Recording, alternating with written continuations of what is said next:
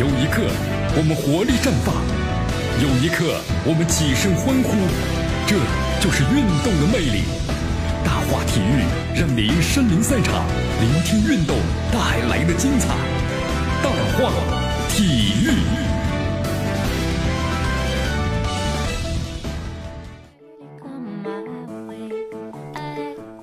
这里是大话体育，我是江南啊，来继续锁定 FM 九十六点七，继续关注的江南为大家所带来的节目。好，今天呢是这个上班二零一八年的这个第一天工作日啊，咱们中国足协的事儿还是蛮多的，因为今天呢要召开这个全员竞聘的大会啊。这次大会有什么这个作用呢？啊，这次大会呢，今天看了一下，有这个部门的设置，还有这个中层干部的轮岗啊进行动员。因为现在的话呢，以前这个部门的话呢，好像是只有十一个，但是现在突然增加到了这二十八个，你看。那分离出来呢？据说要把更加精细化的管理。中国足协的变化呢，影响咱们中国足球，对吧？这个足球整个一个发展的趋势。哎呀，但是呢，怎么说呢？这工作呢，我们说罗马不是一天修成的、建成的。哎呀，所以说慢慢来吧，呃，找原因吧。咱们的基础工作呢，青训工作，当然这个呢是不能够怎么样的，不能够落下的。好，同时现在还有个问题啊，新任足协主席高层和总局已在考虑之中。谁是新的足协主席呢？因为本届足协主席蔡振华去年年中啊就淡淡退出这个足协的业务了啊。呃，五月份的时候呢，去年蔡振华到岛下学习，交出了业务决策的签字权，由张健呢代行签字。呃，最近一段时间吧，很少在足球圈呢露面了，只是在武汉的国足迎战乌兹别克斯坦队的时候呢，现场督战了一下。那么根据当时总局的分工呢，蔡振华主管的足球业务呢是外事和宣传，那么几乎呢这就是闲职了，啊，没有核心业务的部门的主管，足协主席新同志徐设。所以说呢，可能目前呢还在猜测啊，就谁会担任这个新的足协的主席。呃，有一位就是够中文啊，够中文，呃，够中文的话呢，现在仅仅是猜测。就是目前的话呢，他好像是在负责呢关于政策还有青训方面的工工作啊，但这个只是一个猜测。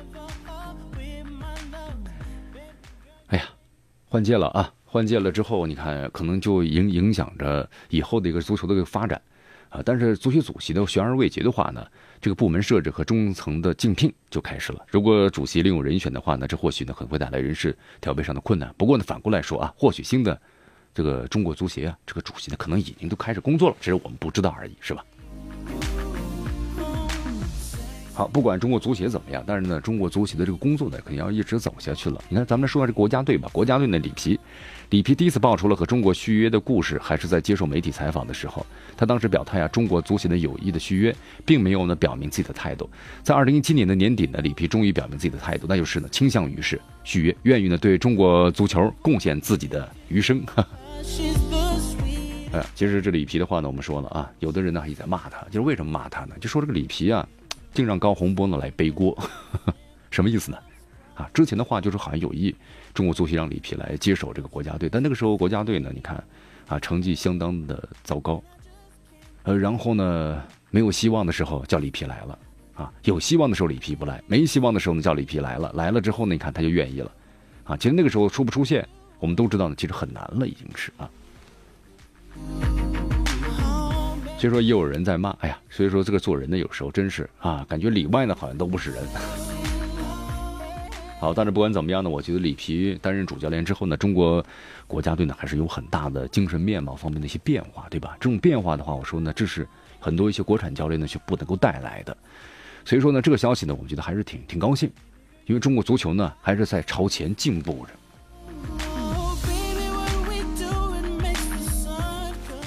好，我们来看一下啊，就目前这个里皮的续约呢，究竟有怎么样的一些障碍？就目前来看的话呢，里皮如果想要续约，除了现有的合同之外啊，至少得有个是三加一的合同，就是二零一九年、二零二零年、二零二一年，啊，这其实就是二零二二年世界杯选赛的一个周期。所谓的一呢，就是里皮率队获得世界杯选赛的资格，里皮就自动续约到二零二二年的年底。就是如果没有获得这个什么的预选赛的资格的话，那就算了啊，就自动取消了。好，三年的全新合同啊，六千万的薪酬啊，那这钱可真不算少了，真的是相当相当多呀。恒大支付了一大半啊，一千五百五十万欧元，就一年的话，中国足协支付了四百五十万欧元啊，呃，一个人就是四团队吧，应该他是个团队了。你看两千万啊，两千万呢，这和人民币我的天哪，算下来都将近是一年就是两个亿的支出啊！没办法啊，谁能够把中国足球撑起来呢？没人撑撑得起来。好，不管怎么样吧，江南觉得二零一八赛季咱们都会和里皮在一起啊，国家都会给中国球迷带来怎样的惊喜呢？啊，其实，在这个今年的话呢，真的是没什么事儿可做。二零一八年，但是呢，呃，真正咱们中国队啊，我觉得，你看，首先是陪这些世界杯的参赛队的热身嘛。那么下半年的话呢，就要为一九年的明年了，明年什么呢？亚洲杯要做充分的准备了。好，虽然亚洲杯呢对里皮来说没有什么成绩要求啊，其实呢还是意义非常大的。每一场比赛的话，都能看出你这支球队是不是在进步。所以说，里皮的话呢，千万不能够掉以轻心啊！如果亚洲杯没打好的话呢，可能，那么和中国足协之间的合作的话，那可能也要戛然而止。好，现在我们都看到里皮呢推动年轻化了，这肯定的，对不对？球员呢，咱们中国亚洲球员呢，你三十岁左右的话呢，这个体力就有点跟不上了，有有问题了。心有余而力不足啊，这用在咱们的这个足球运动员身上呢。真的是非常的恰当，所以说呢，年轻化必须要年轻化了。但是呢，咱们说了要老带新，否则的话，年轻人呢他不稳定，对吧？呃，顺顺风的时候打得特别好，逆风的时候就完了，一下子情绪就全垮下来了。好，不管怎么样吧，里皮呢还是得到充分的认可，从球迷到足协啊。但是呢，咱们中国足球我们说了有点急功近利。不管怎么样吧，这么多年了，是不是？你看。哎呀，从咱们这上个世纪的九十年代开始到现在，这么十几快二十年了。哎呀，江南呢只有一次没哭过呀！啊，什么没哭过呀？就是二零零二年那次没哭过呀。好，其他的都是泪流满面啊。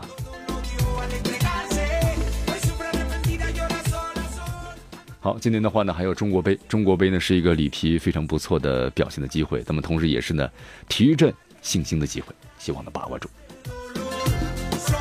好，继续关注江南为大家所带来的大话体育，报道体坛风云，回顾经典赛事，展示明星风采，最全面、最及时、最火爆，尽在大话体育。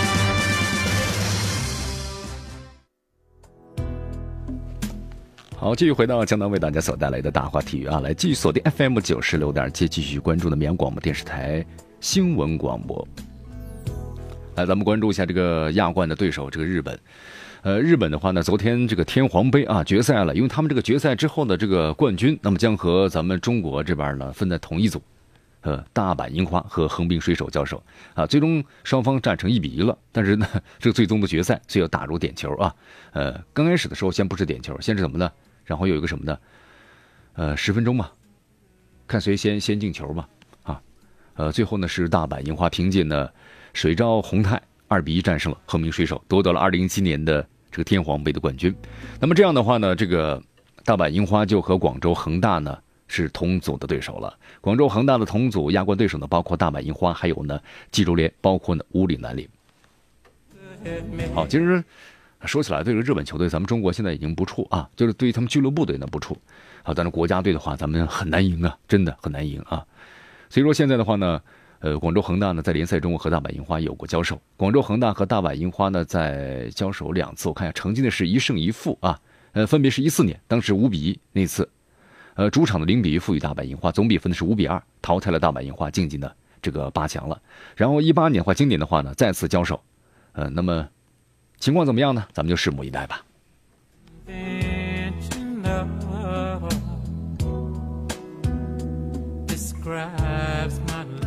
来，我们再来关注一下咱们中国呢这二十岁的这个国家队的男足啊。二十岁国家男足呢本来是确定赴德参赛，但是后来德国的足协这个秘书长呢克里斯亚亚斯。来中国的话呢，后来就特别谈到了说解除了这次这个比赛啊，也是因为呢关于那个政治事件，其实挺意外的，挺意外的，让人感到大跌眼镜儿。那么这次的话呢，本来这个事情啊，双方呢已经是运作了大半年的时间，但到目前为止的话就就告终了。那目前二十岁选拔队呢正在国内进冬训，那么下一步呢可能会赴这个欧洲参赛点，那么地点呢也许会是去这个英国了。好，咱们年轻球员呢啊。其实现在的话呢，我觉得那天看了一下关于日本的全国高中足球联赛，这打的这个水平还真是蛮高的，呃，有板有眼，很有章法，很不错。你看，别那个高中生打出这样的水平，但咱们中国的高中生呢，还是有点各自为战，很缺少那种意识啊。怎么去配合？我觉得这点的话呢，咱们中国足球啊没有做好，真是没有做好。你看咱们中国国家队以前那也说老问题嘛，呃，等球、停球，然后呢找人，这样在足球当中比赛中我是，这是一支典型的弱队的表现啊。但你看日本队的话，日本队呢就是大声的会喊啊，这边踢江南，这边踢，就在喊啊。因为中国这种大声的呼喊的话呢，让队友传球，这就养成一种呢默契的习惯。因为我们当年踢球的时候呢，也是这样大声的喊，一喊的话呢，头有时候不用看，眼角瞄个方向就把球传出去了。这样的话呢，就几脚出球，你就会找到方位了。但如果你没有这样的一种习惯的话呢，打哑巴球，对吧？也不喊啊，这样的话你把球停下来，左右看，左顾右盼，对吧？再来传球。就把时间呢给浪费了啊！机会呢稍纵即逝。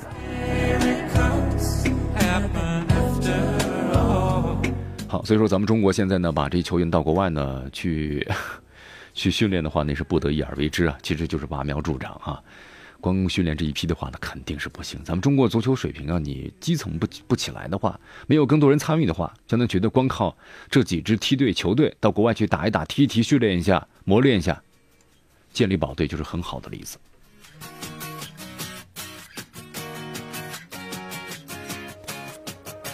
来，咱们再来说一下这个二零一八赛季啊，咱们中超的关于教练的问题。呃，二零一八赛季的中超呢，本土教练呢一共四个人嘛，李霄鹏、吴金贵、陈金刚和马林，对吧？两支传统强队，一支呢传统中超球队，包括一支呢升班马，呃，十六支球队本土教练四位。多不多呢？真是太少了，不多不多不多啊！李霄鹏和吴金贵执教的是鲁能和申花，呃，但是呢，应该说这两支球队呢还都是受咱们中超关注的，并是老牌球队了，对吧？呃，但是呢，在一八年今年啊，执教前景可能看了最暗淡的谁呢？马林，不是说咱们的马指导啊能力不行，他在辽宁执教期间的话，证明了自身的能力没有问题的，但问题在于啊，大连足球的投资方出现了问题。一方冲超之后，简单看了一下啊，原本应该走到这个前台的大连万达呢，至少到目前为止的话呢，没有接手的意思。呃，这个钱让辽宁和延边两支球队降到了中甲。以前呢，培养出了全国多多少优秀球员呢，对吧？然后培养出来之后怎么样呢？让球队呢正常的运作，那没钱的没钱怎么样呢？就把他们全卖出去了。然后呢，经常的都卖给了自己的对手，是不是？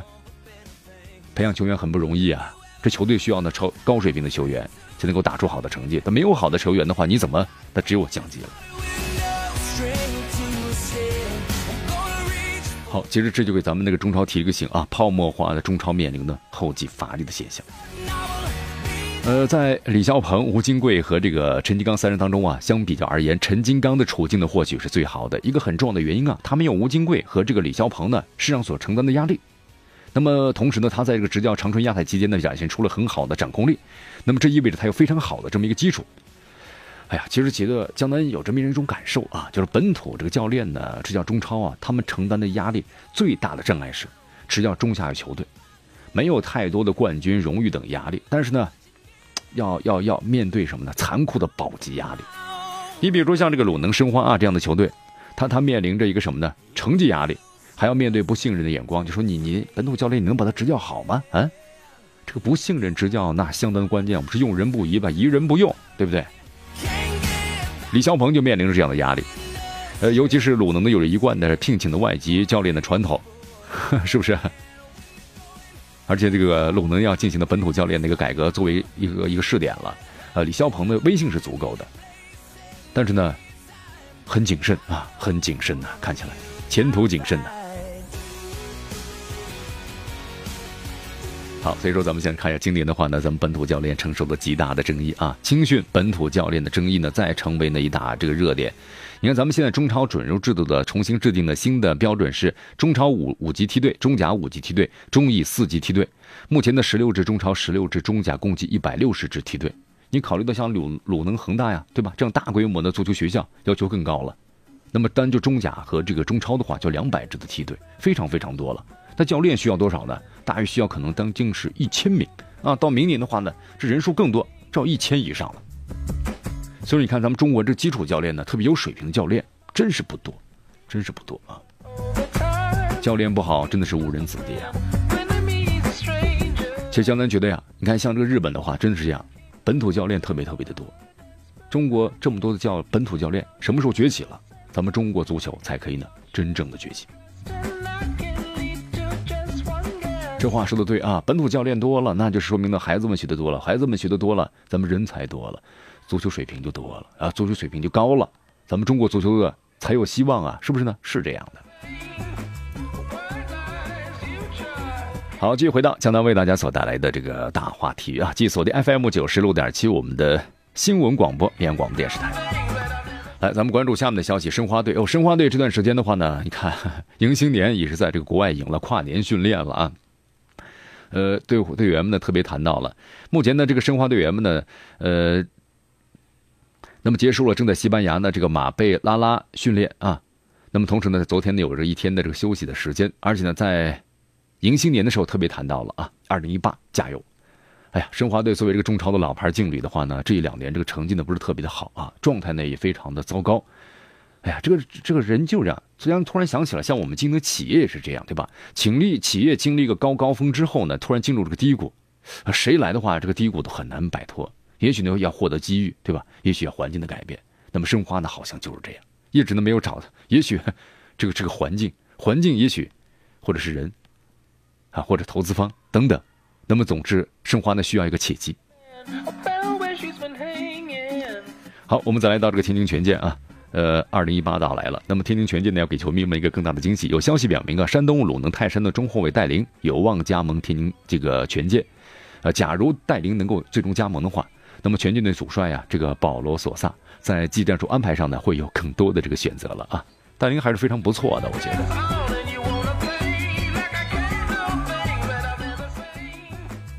好，如果戴琳加盟的话呢，有望成为什么呢？这个。冬季的标王，转会费是最高的。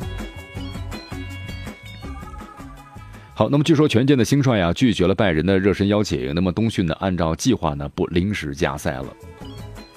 呃，就是保罗索萨啊，呃德德国的拜仁慕尼黑邀请他们去参赛，但是现在的话呢，他还是考虑到整体性吧，因为呢去一场这个来回时间太长了啊，比较耗时间，也有他自己的考虑性。好的，朋友们，今天节目到此结束，我是江南，咱们明天见。